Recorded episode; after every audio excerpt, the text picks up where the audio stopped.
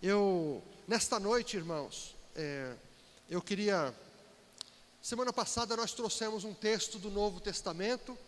Hoje é, eu trago um texto do Antigo Testamento e gostaria que Deus nos ajudasse a compreender algumas coisas.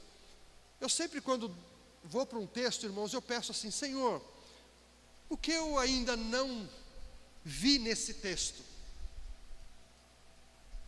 Porque às vezes a gente, se a gente não tomar cuidado, a gente vicia num texto, não é?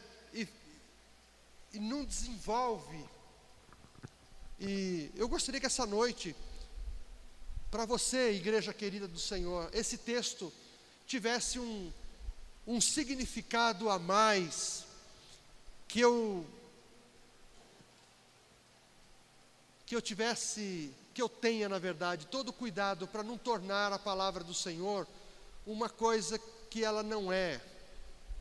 Eu, eu, vou procurar ter esse cuidado aqui, não quero torcer o texto, não quero trazer uma aplicação fora do contexto, eu gostaria que Deus me ajudasse. Então, quero convidar você para abrir a sua Bíblia ou acompanhar aqui em cima, em, no livro de Êxodo no capítulo 14. Êxodo, capítulo 14. Deixa a sua Bíblia aberta, já já nós vamos ler. É, quando esse texto veio ao meu coração, o que passou pela minha cabeça e pelo meu coração foi o seguinte: é, Sabe aquelas situações que a gente passa, que dão uma balançada na nas nossas estruturas? A nossa estrutura, eu diria assim, espiritual. Quando damos uma balançada, e passado um tempo a gente até se envergonha de como reagimos diante de Deus. Porque a gente confessa que Deus está conosco, a gente canta que Deus está conosco, não é? A gente compõe às vezes quando sai uma canção que, que Deus está conosco, não é? Mas às vezes são situações que nos colocam em xeque. E a gente depois pensa, é, como Jó, por exemplo, a gente chega a pensar assim: ah, é, eu acho que eu conheço Deus ainda só de falar. Eu ainda não conheço Deus de verdade. Eu não sei se você já passou por uma situação dessa. Ou aquela situação em que as dificuldades e algumas perdas trazem um questionamento a respeito da nossa fé. Será que Deus está comigo mesmo? E alguém vem de fora que não conhece a Deus e diz: não é possível que você creia que Deus está nisso. Porque ó, você só está perdendo. Às vezes até igrejas chamadas de evangélicas questionam. Se você está enfermo, Deus não está com você. Se a, a, a tua condição financeira não está boa, não é possível que Deus esteja com você. Porque se Deus estivesse, eu já ouvi isso, irmãos, na TV. Você é filho do rei.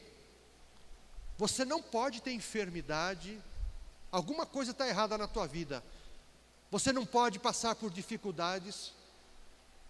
Se Deus está reinando em você, tem que dar tudo certo, porque você é filho do rei, o dono do ouro e da prata. A gente é desafiado e essa estrutura ela balança dentro de nós. Às vezes, estruturas é, que nós até desconhecemos, né? Os nossos sentimentos são alterados, a, a, a nossa psique entra em parafuso, ah, corremos o risco de entrar em depressão, em desespero, ansiedade, medo. Medo. Então, a estrutura espiritual às vezes é balançada, a estrutura psíquica, mental, emocional mexe, estrutura familiar. Hoje pela manhã, é, eu realizei um casamento em São Paulo e eu estava dizendo isso, que a sociedade tem banalizado Deus, a sociedade tem banalizado o casamento, tem banalizado a família, mas isso não é só lá fora, isso tem aos pouquinhos, Lê, entrado no nosso meio, e a gente está achando meio que normal, e a gente não acorda para a realidade, às vezes a gente faz como em novela, sabe aquele marido que tem a esposa e aí ele tem uma amante, e a amante é mais bonita do que a esposa, e a gente corre o risco de torcer pela amante, por incrível que pareça, ela parece ser mais legal, a esposa é meio chata, e a novela nos provoca para a gente apostar na amante. Eu não sei se estou falando alguma bobagem aqui, mas você já foi tentado na sua sala a torcer pela amante ou pelo amante. Comigo já aconteceu, eu já me peguei caindo em contradição. O que, que eu estou pensando, meu Deus do céu? Ela é mais legal, ela é mais culta ela é, saca melhor as coisas, encaixa melhor com ele, e a gente torce pelo errado. Então, olha irmãos, diante de situações as mais diferentes, inusitadas, é, corremos o risco de ter as estruturas mexidas, abaladas.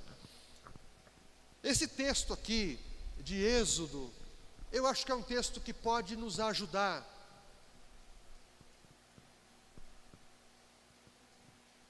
nesse sentido, de ficarmos mais espertos. Eu vou ler com vocês a partir do 14. É um texto bem conhecido, é, eu não vou entrar em, em muitos detalhes, mas eu espero que logo na, na leitura ah, todos tenham já um, um princípio de entendimento desse texto. Diz assim a palavra do Senhor. O Senhor disse a Moisés: Ordene aos israelitas que deem volta e acampem em Pi-Airote, entre Migdol e o mar. Acampem ali à beira do mar, em frente a Baal-Zephon. O faraó pensará o seguinte: os israelitas estão vagando perdidos, prisioneiros do deserto. Mais uma vez, endurecerei o coração de Faraó, e ele os perseguirá. Planejei tudo isso para mostrar minha glória por meio do Faraó e de todo o seu exército. Então os egípcios saberão que eu sou o Senhor, e os israelitas assim fizeram. Quando o rei do Egito soube que o povo de Israel havia fugido, ele e seus oficiais mudaram de ideia o que fizemos? perguntavam. Como pudemos deixar todos os escravos israelitas escaparem? Então o Faraó mandou preparar sua carruagem e convocou suas tropas. Levou consigo seiscentos dos melhores carros de guerra, além das demais carruagens de batalha do Egito, cada uma com seu comandante. O Senhor endureceu o coração de Faraó, rei do Egito, para que ele perseguisse os israelitas que haviam partido triunfantemente. Os egípcios os perseguiram com todas as forças do exército do Faraó. todos os seus cavalos e carros de guerra, cavaleiros e tropas, e os alcançaram no acampamento em Pi-Airote, à beira do mar, em frente a Baal-Zephon, exatamente o lugar que Deus mandou que o povo fosse. Quando o Faraó se aproximava, os israelitas levantaram os olhos e viram os egípcios marchando contra eles. Em pânico, clamaram ao Senhor e disseram a Moisés: Por que você nos trouxe ao deserto para morrer? Não havia sepulturas no Egito? O que você fez conosco? Por que nos forçou a sair do Egito? Quando ainda estávamos no Egito, não, lhes, não lhe avisamos que isso aconteceria. Dissemos: Deixe-nos em paz. Continuaremos a servir os egípcios. Afinal, é melhor ser escravo no Egito que ser um cadáver no deserto. Moisés, porém, disse: Não tenham medo Apenas permaneçam firmes e vejam como o Senhor os resgatará neste dia. Vocês nunca mais verão os egípcios que estão vendo hoje. O próprio Senhor lutará por vocês. Fiquem calmos. Até aqui. Senhor, nos ajuda a compreender a tua palavra. Esse é um texto histórico onde o Senhor desejou manifestar o teu poder, a tua glória. Nós também te pedimos, Senhor, que hoje, neste lugar, o Senhor manifeste dentro de nós, no nosso coração, pessoalmente e coletivamente, a tua glória. É ela que importa, Senhor. É ela que importa. Em nome de Jesus. Amém. Meus irmãos, eu, eu tento imaginar a responsabilidade de Moisés conduzir uma família com um, um filho só, Kelly. Já não é uma coisa fácil. São tantas coisas para a gente pensar. Onde ele vai estudar, o que ele vai comer, é, com quem eu devo deixar, é, os amiguinhos. Pensa numa família de dois filhos. Quem tem dois filhos aí? Deixa eu ver. Dois, Luizão. Ô oh, Luizão. Os meus sobrinhos, né? Ó, oh, tem vários aí. De três filhos. Cinco filhos, seis. Zé. O Zé, Manjúlia, vários filhos não é? Não é uma coisa fácil. Eu fico pensando num prefeito de uma cidade, fico pensando no, na responsabilidade do governador, de um presidente. Não é fácil, irmãos. Agora, quando a gente pensa em Moisés, aproximadamente, é, assim, quase 3 milhões de pessoas, entre homens, mulheres, crianças. Esse número saiu do Egito, essa saída aqui, quase 3 milhões, sob a responsabilidade de Moisés. Vocês sabem que a princípio Moisés disse: Senhor, eu não, ah, deixa eu aqui cuidando dessas ovelhas, né? Porque eu, já me rejeitaram lá quando eu saí, aos 40 anos, e agora eu estou com 80. Ele alegou várias coisas. Eu não sei falar, eu sou pesado de língua. Talvez uma, ah, uma referência, dizem alguns, a sua gaguice. Não sabemos ao certo. Né? Então ele alegou várias coisas, mas não adiantou, Deus falou: não, você e o seu irmão, eu vou te dar o Arão como profeta.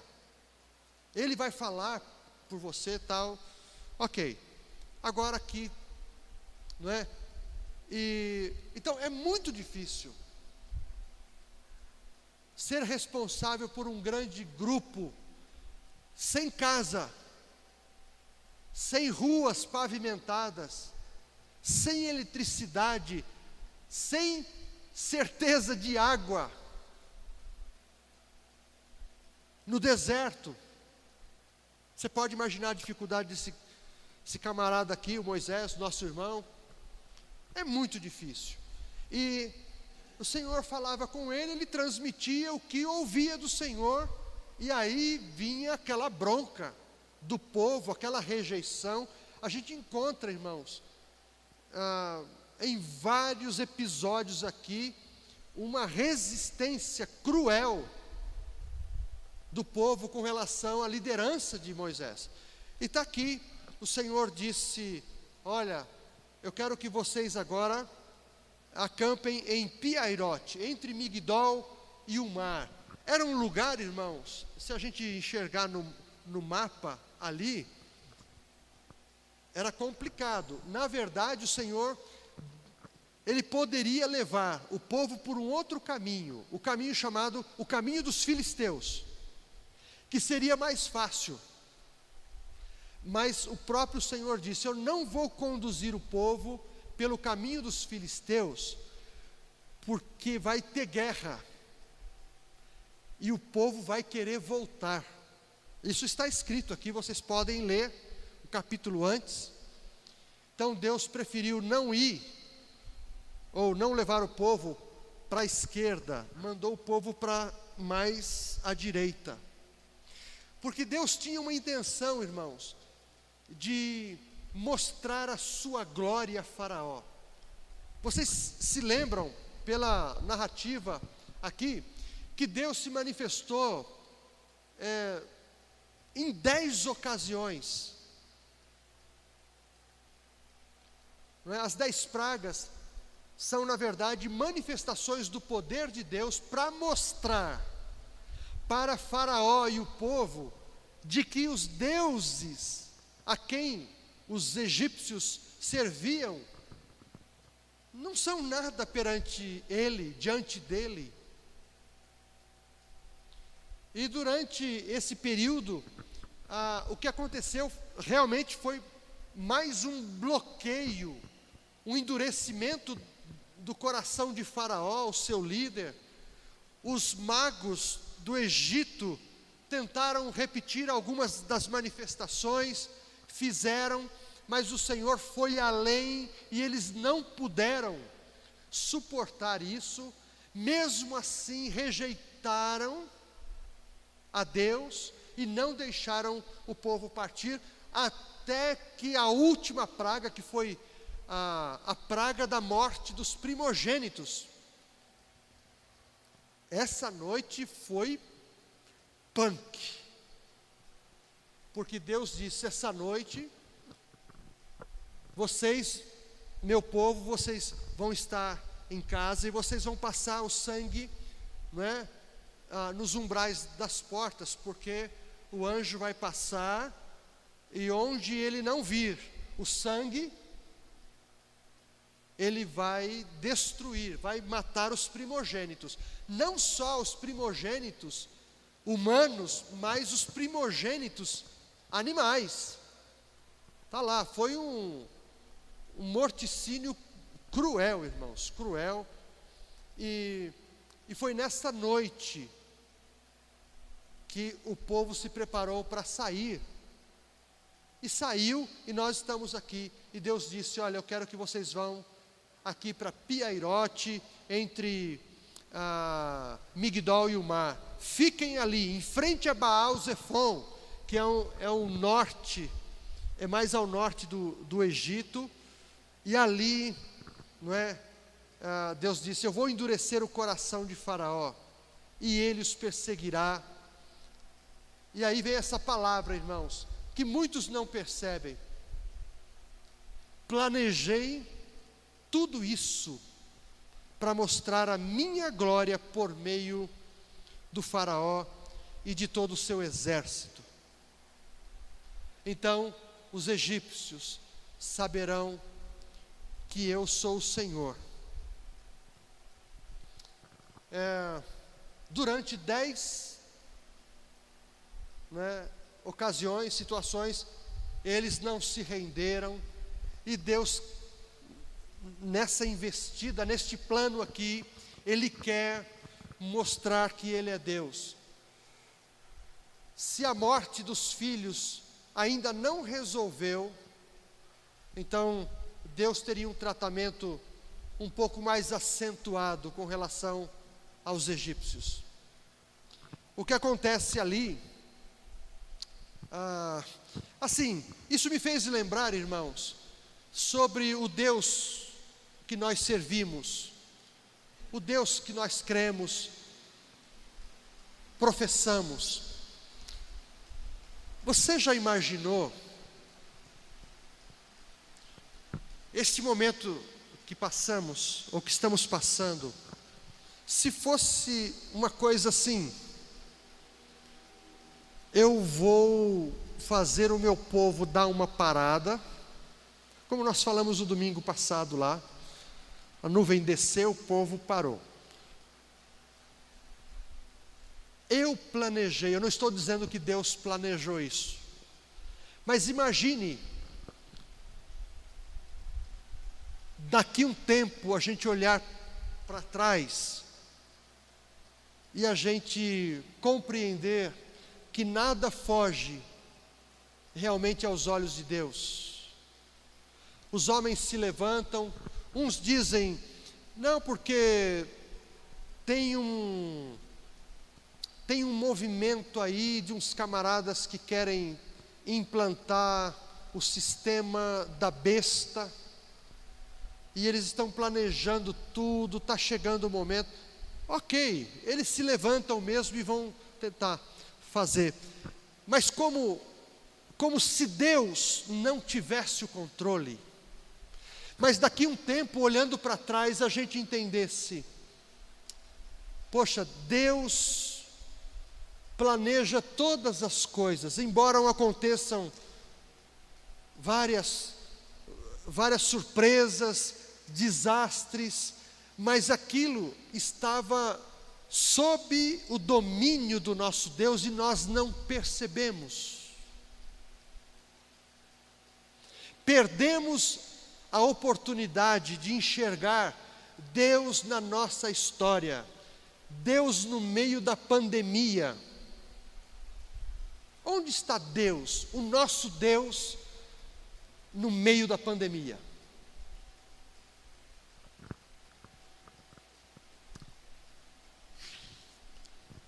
E quando Deus permite uma coisa, irmãos, vocês concordam que quando Ele permite, Ele tem um plano nessa permissão?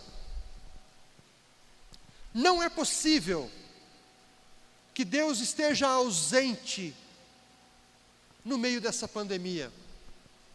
Isso não é possível. Para um crente desacreditar que Deus permitiu a pandemia e se isolou está sentado no seu trono e deixa a coisa rolar. Você acredita que isso aconteça? Por outro lado, você não é tentado a pensar onde está o nosso Deus no meio da pandemia, no meio das dificuldades? Parece que Deus não está. Parece que Deus se esqueceu. E a gente vê vários salmos, o salmista ou os salmistas escrevendo: Senhor, por que, que, por que, que o Senhor está demorando? Por acaso o Senhor não nos ouve mais? A gente vê vários salmos assim, nesse tom. O Senhor se esqueceu de nós. Como se isso fosse possível. Um dos profetas disse: uma mãe pode se esquecer do seu filho, mas eu jamais me esquecerei de ti. Nós precisamos nos apoiar nesses textos, irmãos. Eles são textos que devem gerar fé no nosso coração, para que a gente não se perca no meio da pandemia, para que a gente não se não se perca lá em Piairote, entre Migdol e o mar, em frente a Baal Zephon.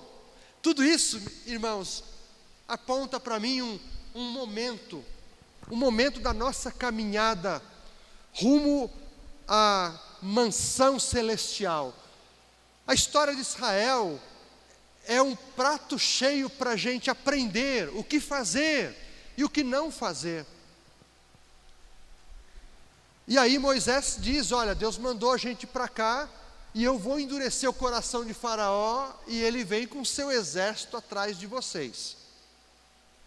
Deus está falando isso. O negócio vai apertar ainda. Aí, o que acontece? Deus endurece uma vez mais o coração de Faraó e ele então junta o seu exército. Irmãos, a história diz que os melhores cavalos da terra são os cavalos egípcios, que depois foram transportados para a Arábia. Hoje os cavalos árabes são mais conhecidos, são os mais caros, os mais velozes, etc e tal, mas nessa época aqui ninguém podia com os cavalos egípcios. E há uma recomendação de Deus no momento histórico de Israel, para que eles não comprem, não adquirem cavalos egípcios. Olha que coisa interessante. Porque a tendência, irmãos, da gente é confiar nos cavalos. A gente pensa que a força está nos cavalos e que eles são ágeis, são fortes, robustos. Mas um salmista, ele diz ah, exatamente o contrário: a nossa força não está na força do cavalo, a nossa esperança, a nossa vitória não está nos cavalos, a nossa esperança, a nossa força vem do Senhor, está no Senhor. Mas olha só a tendência humana: se apegar ao que vê, ao que sente, ao que toca. E Deus quer mostrar a sua glória neste momento histórico, aqui na vida de Israel, mesmo em meio à perseguição, surpresas.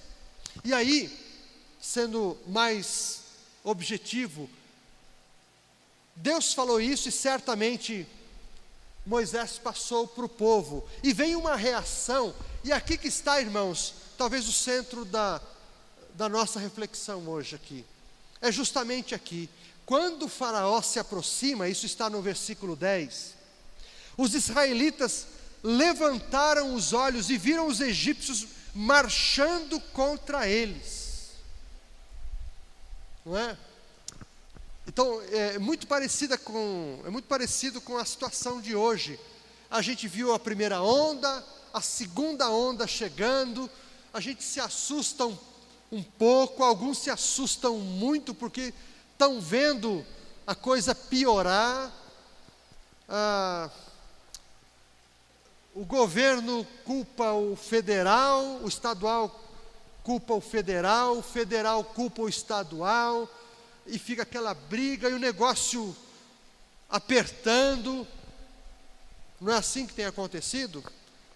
Parece que as notícias estão iguais, principalmente as notícias da Globo. Ah, irmãos, está chato assistir, não é? Ah, então, em pânico, o povo se revolta e começa a questionar Moisés. E aqui, irmãos, quando eu falei de certas situações de preocupação, de perdas, elas mexem com a estrutura e mexem porque ah, uma situação como essa aqui realmente incomoda. E às vezes, eu, eu, eu entendo assim que Deus permite algumas situações para mostrar onde nós estamos firmados. Se estamos firmados em Deus, no que Deus fala, ou se a gente é feito de um material muito frágil.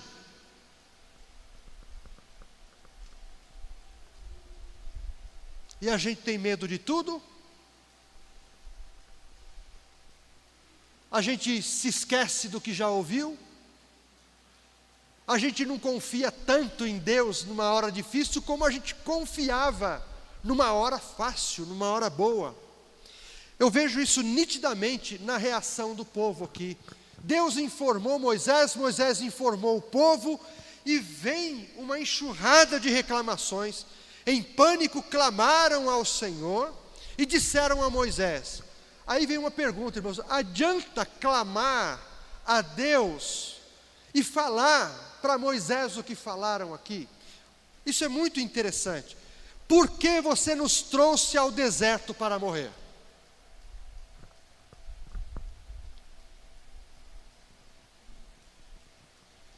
Imagina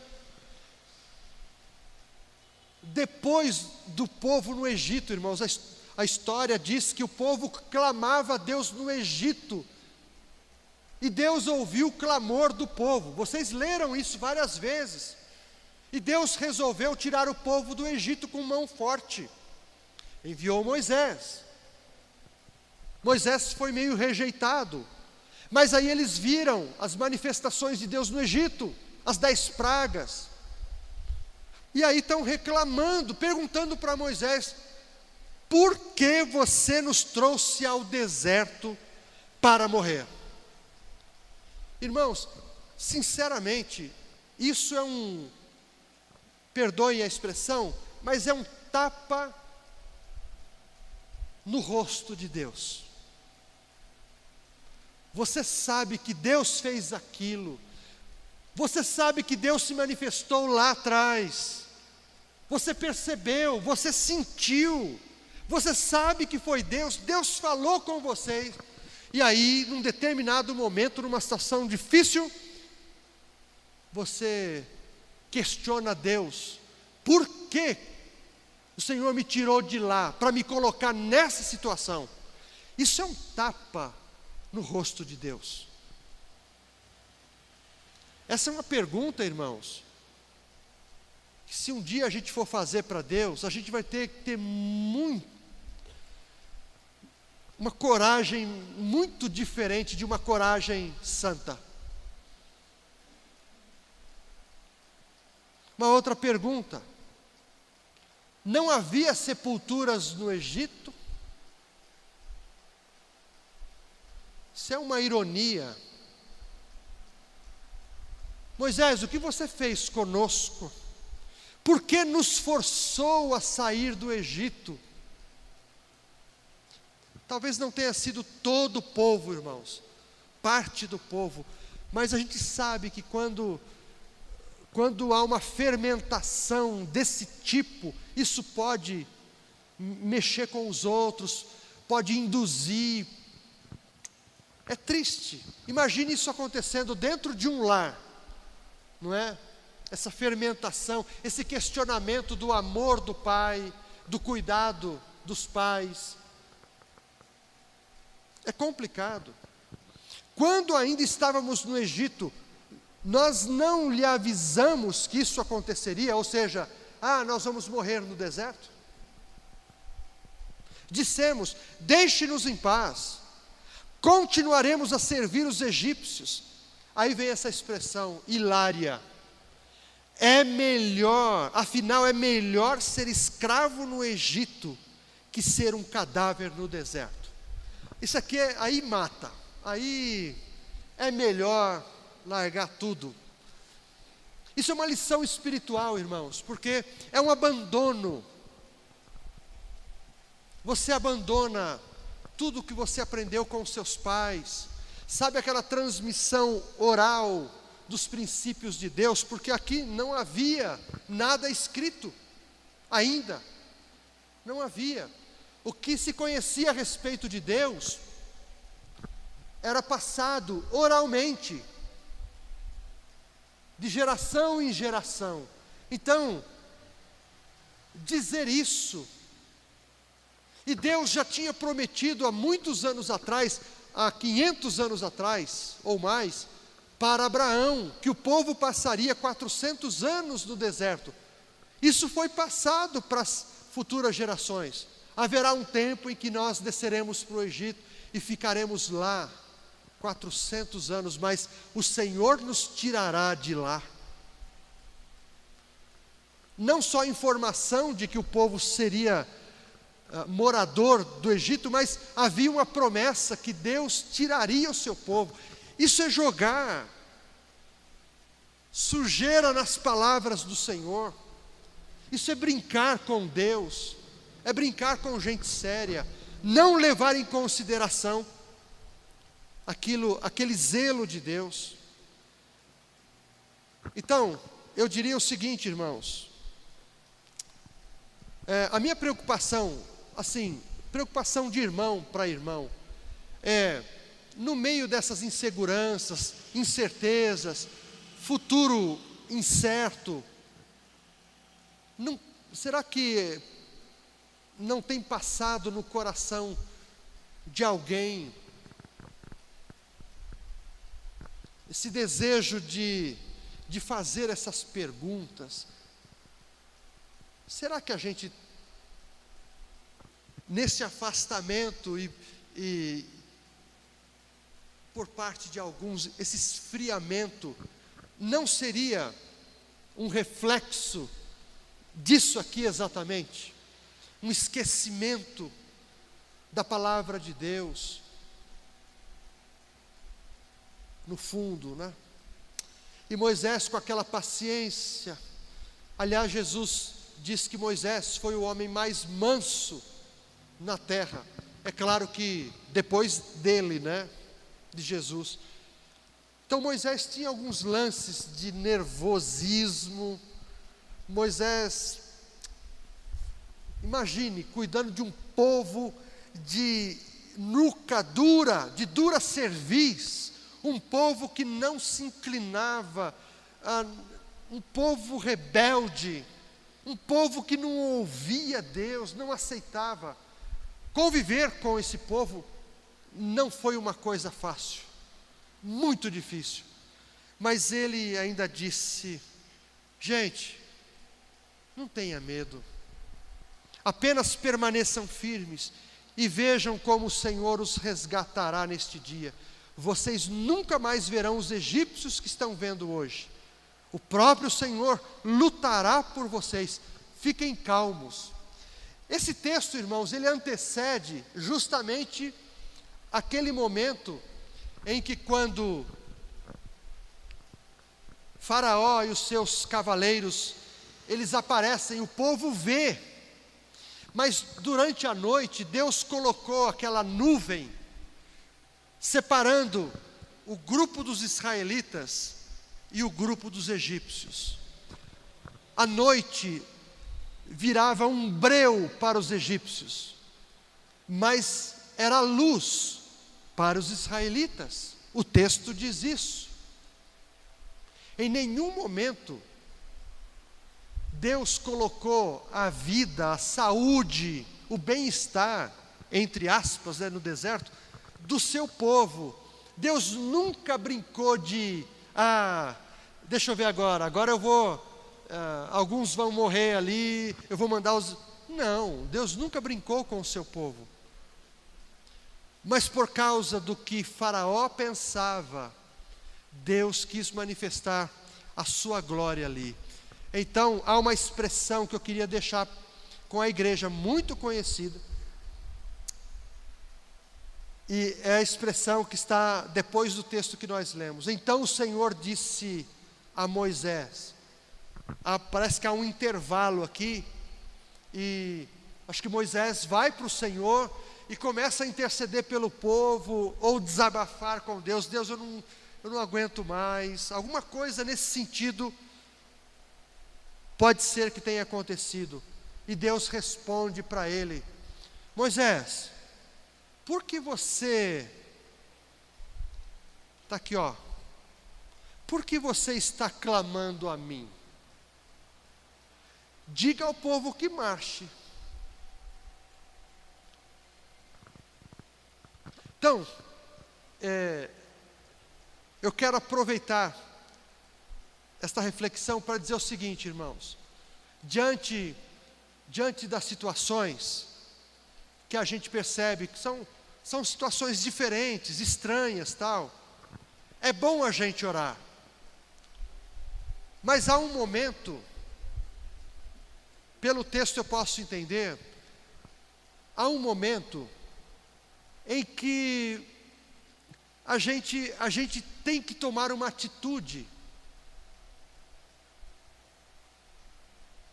Moisés, por que você está orando? Por que está clamando a mim? Fala para o povo marchar. E aí acontece, não é, que eles estão diante do mar. E o Senhor fala com ele: olha, pegue a sua vara, estenda a mão sobre o mar, divida as águas para que os israelitas atravessem. Outra manifestação do poder de Deus, irmãos. Alguns céticos que não creem na, na veracidade da palavra, é, eles, eles dizem, dizem o seguinte: que o lugar onde o povo passou era um lugar muito raso. Então, esse negócio de abrir o mar ah, não é verdade. Isso é, é uma fábula, porque o lugar lá é um lugar raso, é seco tal.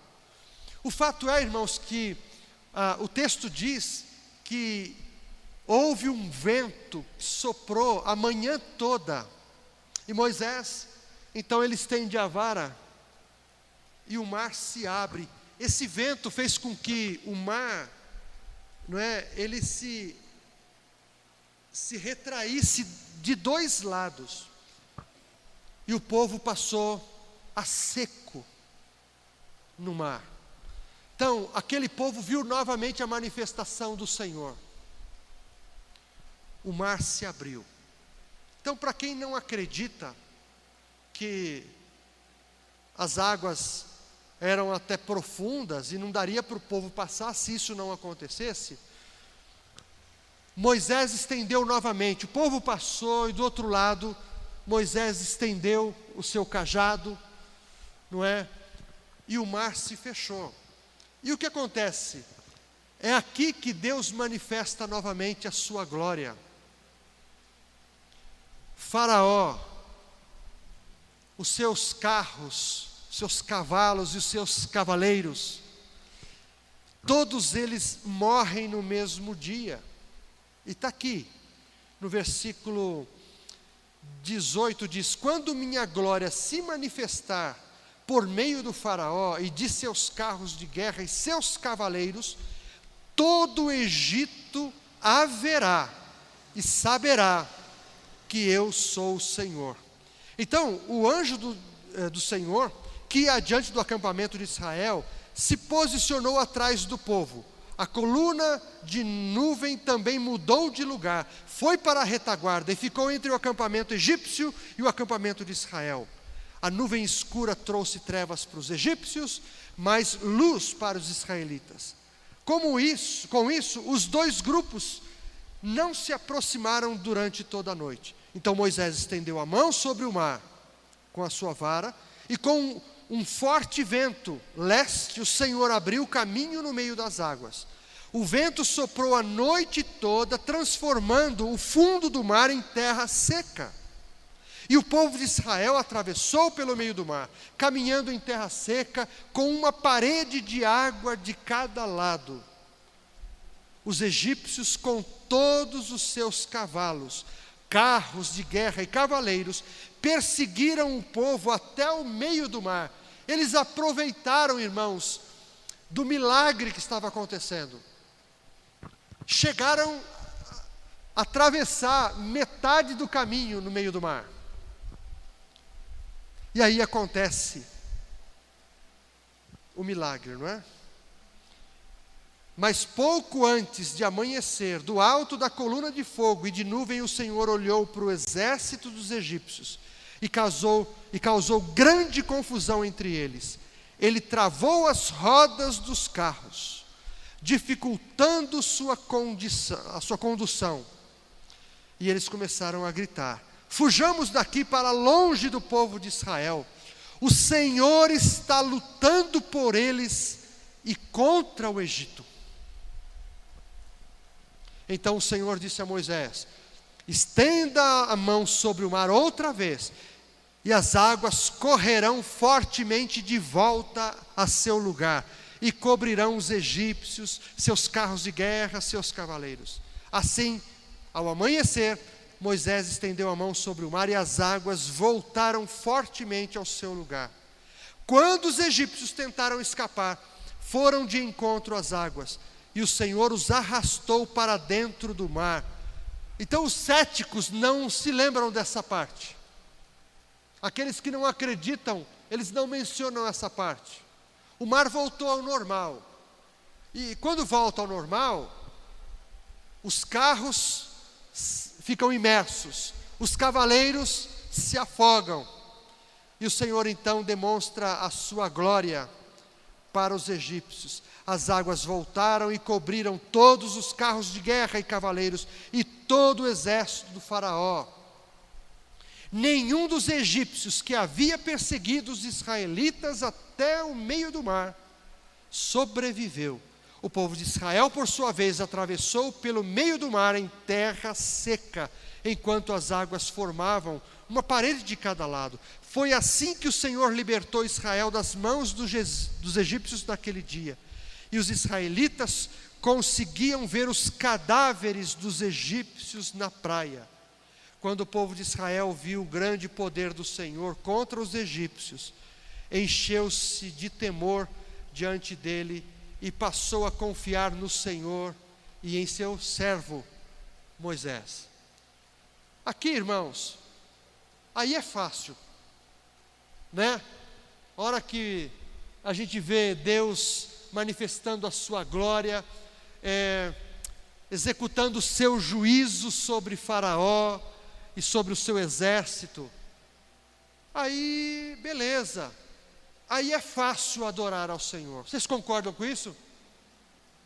Mas a questão que eu queria deixar, eu já estou encerrando aqui, é o que Deus espera de nós na circunstância estranha.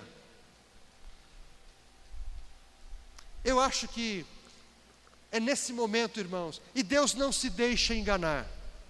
Deus sabe que é fácil adorá-lo nos momentos mais fáceis. Deus sabe. Deus conhece o nosso coração. Ele sabe que os nossos altos louvores muitas vezes acontecem quando tudo vai bem. Pode reparar, quando está tudo bem, oh, a igreja levanta a mão, canta alto, não precisa pedir. Mas quando a igreja está quieta, fria, Outro dia eu disse aqui, não é? Não é justo pedir, quase implorar que a igreja se manifeste. Tem alguma coisa estranha, irmãos, dentro ainda do nosso coração. A gente não aprendeu a dar glória a Deus. Não digo falar glória a Deus, não é isso. A glorificar a Deus nos momentos mais difíceis. Eu sei que é difícil, eu sei. Mas não é isso que Deus espera de nós, que nós confiemos nele em todo o tempo.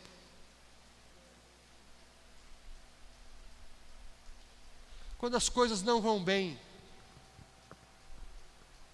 se a gente pudesse, e a gente pode dizer assim, não está tudo bom, mas está tudo bem porque Deus está comigo. Não é isso que Deus espera de nós, irmãos. Não que Ele precise, nós que precisamos glorificá-lo em todas as horas da nossa vida. Então, a gente conhece o nível da nossa fé, da nossa confissão, a gente a gente sabe que nós não estamos com essa bola toda nos momentos difíceis. E aí, irmãos, eu entendo que Deus quer demonstrar a sua glória no meio da pandemia. Você pode imaginar isso? E Deus precisa ser glorificado por meio de nós. Ele não precisa de nada, mas assim, receber a nossa gratidão, nosso louvor, a nossa adoração, o nosso reconhecimento no meio das dificuldades. Eu acredito, acredito que é isso que Ele espera de nós. Ah, então eu quero terminar dizendo o seguinte: povo, marche. Amanhã, segunda-feira, a gente vai ser tentado de alguma forma ou de outra. As dificuldades aparecerão. Não sabemos o que vai acontecer amanhã. Se acontecer coisa boa, glória a Deus. Irmãos, se não vier o que a gente espera, glória a Deus também. Essa expressão que Deus ordenou que Moisés falasse, eu acho que tem a ver com isso. Diga ao meu povo que marche. Se for preciso, Deus vai abrir o mar, a gente canta isso sempre. Nós precisamos entender, irmãos, contextualizar isso aqui. Não é sempre que Deus abre o mar, mas se for preciso, Ele abre. Porque o mais interessado na nossa história, não é, em terminar bem a nossa história é o próprio Deus, irmãos. Vocês concordam com isso? Às vezes Deus não, não vai nos levar pelo caminho dos filisteus, que aparentemente é um caminho mais fácil. Às vezes Ele vai permitir alguma dificuldade para a gente, mas Ele vai estar conosco ali. E o mesmo Deus que abre para a gente passar, irmãos, é o Deus que fecha para as dificuldades morrerem afogadas. Ele tem o poder de abrir na hora certa e o poder de fechar. Tão bendito seja o nosso Deus, que a gente possa glorificá-lo em meio à pandemia, mas esse desafio que Ele permite a gente passar. Irmãos, eu tenho esperança que a gente, a gente vai, vai chegar do outro lado lá, é, sequinhos, sequinhos. Eu não sei se Deus vai chamar um de nós no meio da pandemia, isso pode acontecer, mas se nós estamos na mão de Deus e somos propriedade dEle, não é natural que isso aconteça se ele disser: Vem para mim. Eu vou colocar um ponto final na sua vida aqui.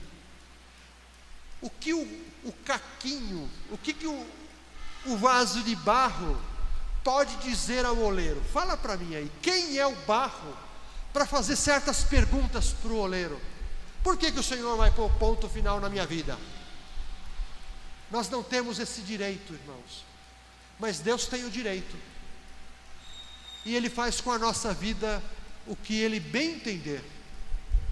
Porque Ele é o nosso Senhor, é o nosso proprietário. Amém, irmãos?